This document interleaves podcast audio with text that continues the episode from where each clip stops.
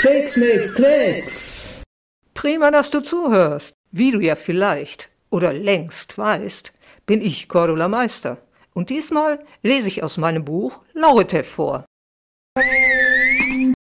Und zwar den Rest vom zweiten Kapitel und das dritte Kapitel. Wie du dich sicher erinnerst, musste Anton ja ganz schnell in den Zoo radeln, weil da, äh, da ist irgendwas Aufregendes passiert. Die Faultiere sollten ja verkauft werden, aber irgendwas war dazwischen gekommen. Anton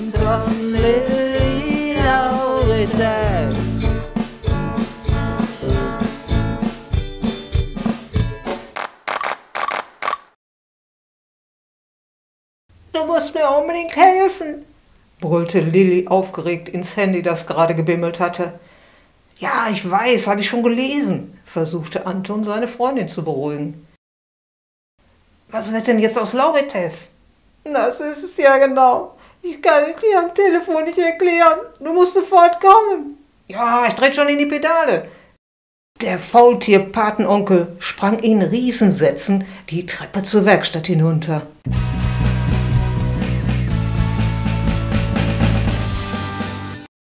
Lautev ließ sich vom Baum fallen und landete in Antons Armen. Lilly lächelte etwas schief. Sie hatte eindeutig geweint. Ich muss dir was erzählen, schließte sie. Lauritev darf auf keinen Fall mit nach Antwerpen. Wegen seiner Augen? Nee.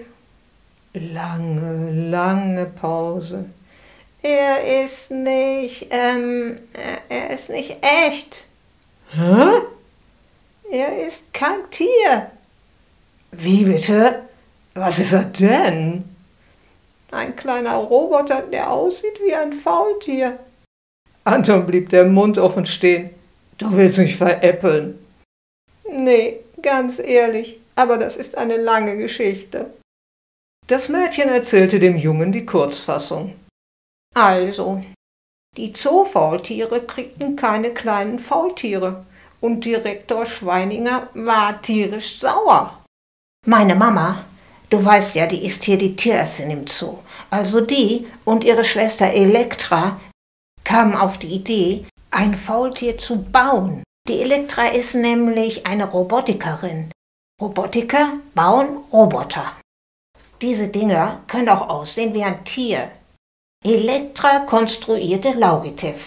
Er ist eigentlich ein bewegliches Gestell im Schmusetieranzug und super schlau, weil in ihm ein Computer steckt. Mama musste ihn nur noch bei den Faultieren einschmuggeln. Der alte Schweininger war begeistert von seinem Faultierbaby. Hm, wie funktioniert Lauritev denn? fragte Anton und streichelte den kleinen Roboter. Der schnurrte zufrieden. Cäcilie machte ein wichtiges Gesicht und erklärte, der Computer in ihm ist so programmiert, dass Lauri sich bewegen kann wie ein Faultier. Seine Augen sind Solarzellen, die seine Batterien aufladen, wenn er in die Sonne guckt. Außerdem kann er Faultiergeräusche machen. Ei, ei, quiekte Lauritev. Meine Tante hat ihm auch das Sprechen beigebracht. Boah, das nervt manchmal total. Deshalb hast du ihn am ersten Tag angemotzt, Lauri, halt die Klappe. Anton ging nicht nur ein Licht auf, sondern gleich ein ganzer Lampenladen. Die komischen Augen des kleinen Kerls, die mickrige Größe, dass er nicht wächst, nicht gefüttert werden soll und sich bloß nicht verplappern darf. Und das, das hier ist besonders wichtig.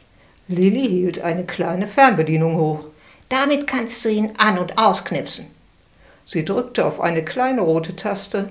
Das Faultier kuschelte sich an Anton, schloss die Augen und war eingeschlafen. Die Kinder waren sich einig. Lauritev musste mit zu Anton. Der Patenonkel packte sein Roboter-Patenkind wie ein rohes Ei in seinen Rucksack, winkte nicht Cäzi zu und radelte sehr vorsichtig nach Hause. Unterwegs machte sich ein Grinsen auf Nicht-Tonis Gesicht breit. Und das Beste ist, Lauri muss noch nicht einmal einmal die Woche aufs Klo. Hexe Faultierfakten. Lillys und Antons tierische Freunde steigen von ihrem Baum herunter, um auf die Toilette zu gehen. Äußerst lebensgefährlich. Auf dem Boden sind sie super langsam. Sie können nicht laufen, sondern nur kriechen. Raubtiere und andere Fressfeinde sind schneller und auf deren Speisekarte steht Faultier ganz oben. Oi, oi, würde Lauritev quieken.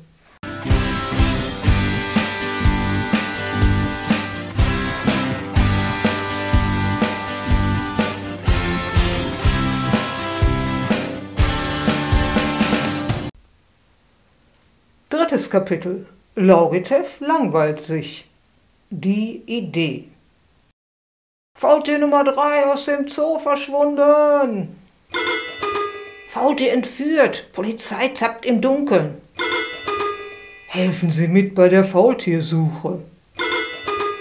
99,99 Euro.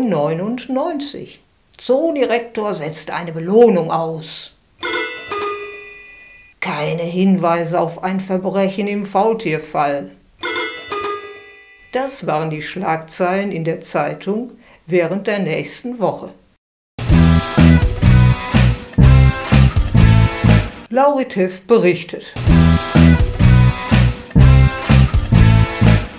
Hey, es ist super klasse bei Anton zu Hause. Ich darf in seinem Zimmer rumtoben und hänge zum Schlafen unter seinem Hochbett. Sein Papa findet mich niedlich. Er hat nichts dagegen, dass ich hier wohne. Wir sind jetzt ein Dreimann-Haushalt. Papa meinte allerdings, wir müssten Dr. Schweininger Bescheid sagen, wo ich geblieben bin. Na ja, mal gucken, aber bestimmt nicht so ganz direkt, oder? Anton knipst mich aus, während er in der Schule ist, und wieder an, wenn er zurückkommt. Aber mir ist trotzdem so langweilig. Ab heute wird das sicher viel besser. Wenn Anton seinen Schulkram erledigt hat, gehen wir zusammen in die Fahrradwerkstatt. Ins Geschäft darf ich nicht, damit mich keiner durchs Schaufenster sieht. Mein Patenonkel will nämlich ein uraltes Fahrrad bauen. Er ist jetzt nicht nur der Räderkenner, sondern auch der Räderbaumeister. War meine Idee. Hast du eine Ahnung, wer das Fahrrad erfunden hat und wann das war? Wollte ich neulich mal von ihm wissen. Das mit der Erfindung des Fahrrades ist sicher schon ewig lange her. Uralte Zeiten, die lange vorbei sind, finde ich riesig spannend. Die nennt man Geschichte. Und ich bin ein uralte Zeitkenner. Anton hat auf meine Frage geantwortet. Nö, du? Und ich so, nö, noch nicht. Also habe ich meinen Freund F gefragt. Der sitzt in meinem Bauch, im Computer.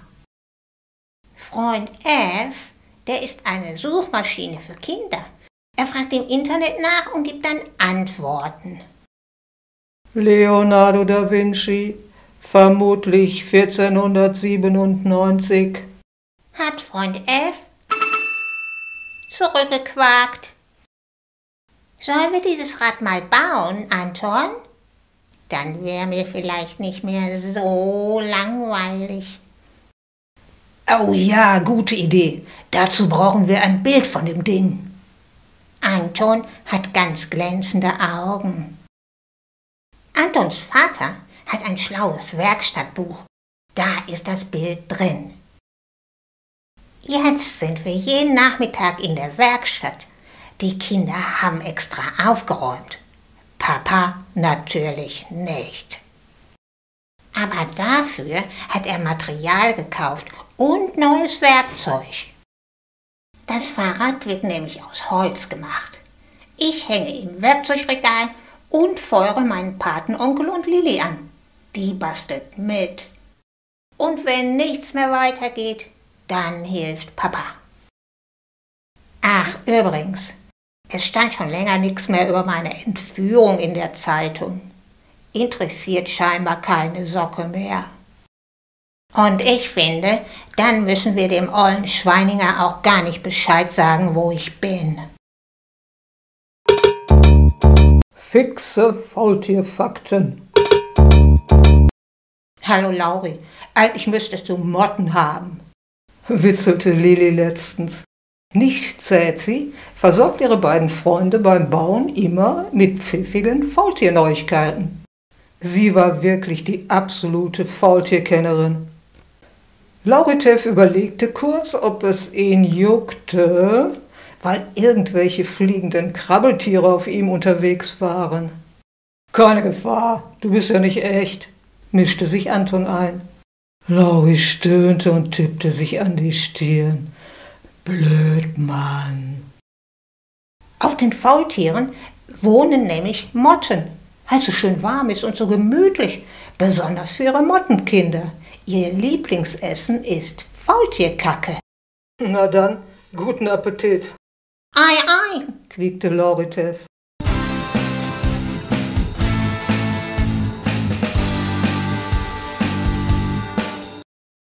Lauritev landet im Jahr 1497. Viertes Kapitel Die Überraschung.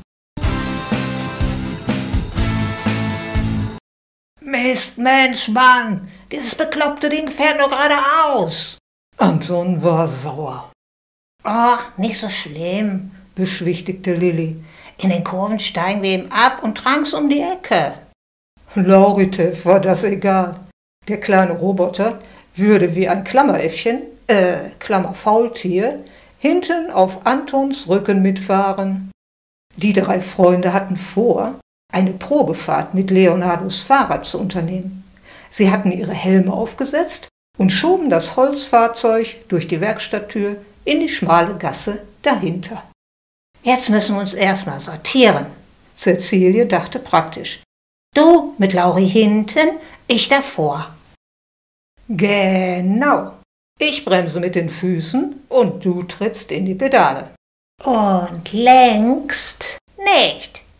Lauritev hatte es erfasst. Sie fuhren, anfangs etwas wackelig, los.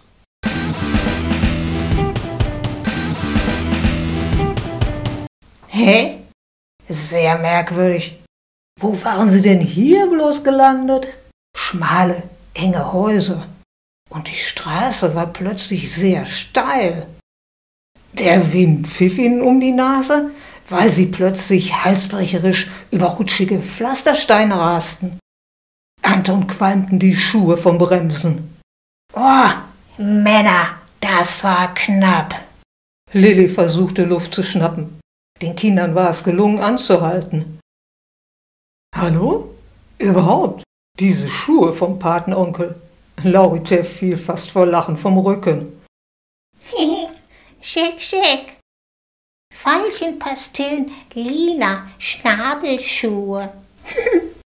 Und verkehrsampelrote Strumpfhose. Hey, mir gefällt's.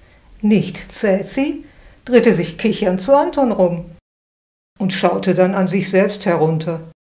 Schlabberrock mit Schürze. Oha. Und warum hatte Lauritev einen kleinen Kochtopf auf dem Kopf? Grandioser Fahrradhelm. Anton Lilly Lauritev.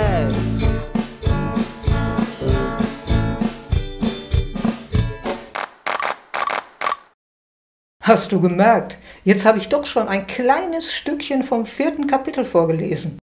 Aber jetzt höre ich auf.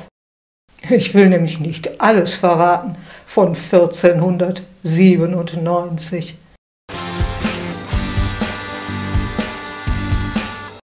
Wie Leonardo da Vinci aussah, hast du jetzt nicht gesehen? Und außerdem nicht, wie Lauritev in der Werkstatt auf dem halbfertigen Fahrrad rumtobt. Alle Bilder gibt's natürlich auf meiner Website www.cordula-meister- wuppertal.de. Beim Buch bin ich gerade dabei, eine zweite Version zu schreiben. Ich sag dir Bescheid, wenn's fertig ist. Hier im Podcast kannst du schon den neuen Text hören. Die Jingles heute waren aus einem Playback zu einem meiner Songs.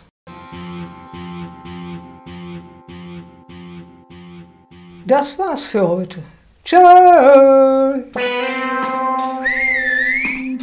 Fix makes clicks.